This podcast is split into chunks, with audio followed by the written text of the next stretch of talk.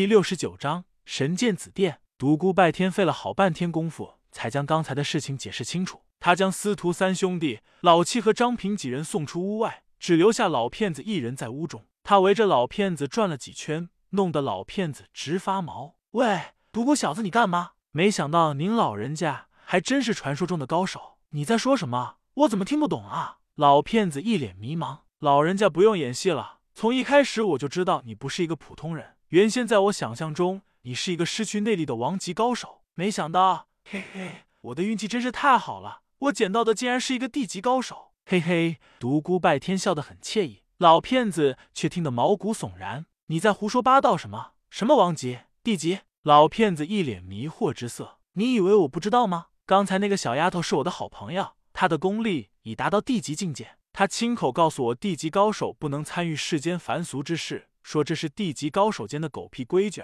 而刚才你们的表现，嘿嘿，原来你已经知道了。老骗子的气势陡然一变，整个人仿佛在刹那间高大起来，强大的气势自身上散发出来，傲然而立，虎屁逆天下。既然你已经知道我不是常人，为何还总是调理我老人家？就是因为知道您不凡，所以才要和您开玩笑。您想以往您高高在上，谁敢跟您开玩笑？您不觉得这样很有趣吗？老骗子真有一股可以独孤拜天一顿的冲动。但考虑到自己功力全失，只好怒瞪双眼，道：“有趣，刚见面就捶我一顿。今天白天在台上逼得我老人家宽衣解带，要是让其他地级高手知道，这张脸我我苦啊！”独孤拜天安抚老骗子足足一个晚上，并许诺让张平和老七两人好好伺候他，终于使老骗子的气消了。可怜张平和老七两人就这样被卖了。老骗子确实是一地级高手，因练功急于求成，不慎走火入魔。不仅全身功力尽失，还伤损了全身经脉，变成了一个普通的老人。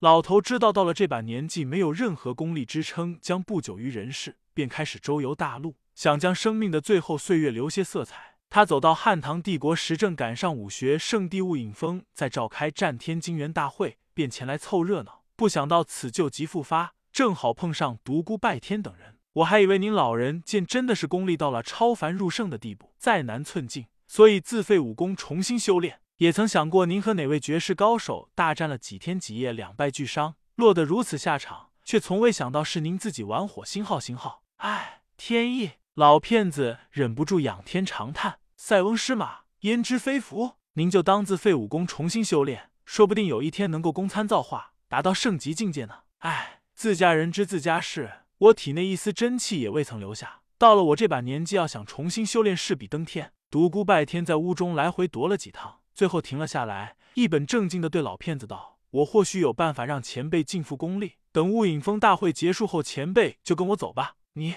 你这个小子，不会又在算计我老人家吧？我老人家真的没有多少油水，我的那些武功并不见得适合你修炼。独孤拜天一脸诚意道：“我独孤拜天像是那种人吗？您尽管放心，我会像对待亲生爷爷那样对待您的。”老骗子心里暗暗纳闷：我怎么越看他越像那种人啊？第二天拂晓时分，雾隐峰山脚下的小镇一阵大乱，一家客栈火光冲天，客栈中怒骂之声不绝于耳。这是被刘家堡和骆家山庄所包的一家客栈，由于是兴师问罪而来，两家来了不少人，年轻弟子大多数都住在这里。这些弟子在睡梦中被惊醒，跑出房门之后，才知道客栈起了火。而与此同时，众人发现彼此的眉毛被人剃光了。气得众年轻弟子怒骂不已。有一个弟子眼尖，在厕所的一面墙上发现一行字：“独孤拜天到此一游。”远处睡梦中的独孤拜天一阵恶心。两家弟子看到这行字后，简直要气炸了肺，对小镇上的客栈挨家询问，打探独孤拜天的下落。独孤拜天从睡梦中被惊醒，走到院中一看，黑压压一片，足有几十号人围在了院中。司徒三兄弟。老七等人站在他的背后，都不知道怎么回事，不知道发生了什么。在几十人的怒斥声中，他们终于明白发生了什么。独孤拜天苦笑道：“诸位，我想其中一定有误会，那件事绝对不是我做的。各位兄弟，试想，如果我做了那件事，会傻的留下性命吗？肯定有人在故意栽赃陷害，我们千万不能中了敌人的诡计。再有，星号星号星号这个栽赃陷害的人也太混蛋了，竟然在厕所里写上那么恶心的一句，气死我了。”在司徒三兄弟以司徒世家少主身份的担保下，在独孤拜天说到口干舌燥的情况下，总算将这几十个无眉之人送走了。旭日东升，战天金元大会又拉开了帷幕。独孤拜天抽个空闲找到了盛南，怒道：“淘气女，你过来！”说着拉住他，不由分说便往人群外走。放手！你干嘛？男女授受不亲，如此拉拉扯扯成何体统？到了无人之处，独孤拜天松手放开了他，怒瞪着他道：“淘气女，今天拂晓时的事情是不是你干的？”哼！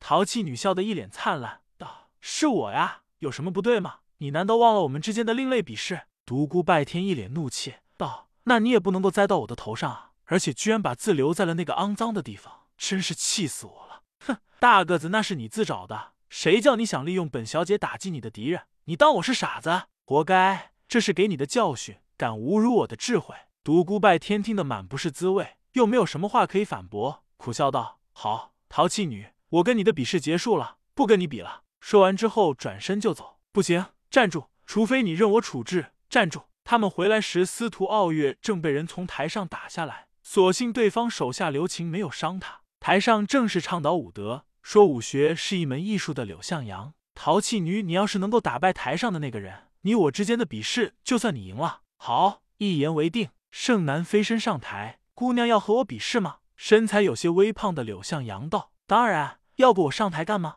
嗯，你怎么知道我是女儿身？呵呵，男人哪能这么美？哼你也不是好人，跟大个子一样，看打！盛南一脚轻飘飘的踢了过去，柳向阳不敢等闲视之，侧身让开，一拳直捣他的右肩。盛南飞身跃向空中，双脚连环踢出，层层脚影中蓦然升腾起一道璀璨的光芒，直劈向柳向阳。柳向阳大惊失色，狼狈的向旁闪去，一道紫芒向高台下飞去，群雄纷纷避让。轰！一个巨大的深坑出现在高台下。天呐！先天剑气，刺王级高手盛南是这次大会上第一个显示出刺王级功力的青年高手，惹得群雄议论纷纷。老人家您怎么看？独孤拜天侧身问老骗子。老骗子眼中金光闪动，沉吟了一下，道：“小丫头的功力的确不凡，已达到了超级高手之列，和你相差无几，但还远未达到能够从兵器发出先天剑气的刺王级高手之列。那刚才是怎么回事？如果我没看错的话。”他手中的那把宝剑应该是失落多年的神剑紫电，是大陆上有名的神兵之一。凡神兵利刃烧铸功力即可发出剑气。独孤拜天心道：“妈的，这个淘气女为了打败柳向阳，从而赢了我，竟然亮出这等神兵利器。他一定是因为某种原因才找上我的。原来这个淘气女一直在算计我。”紫电神剑发出阵阵龙吟凤鸣，道道紫芒仿佛撕裂了虚空一般，在空中隐隐发出风雷之声。高台在纵横无匹的先天剑气下，逐渐片片粉碎，化为飞灰。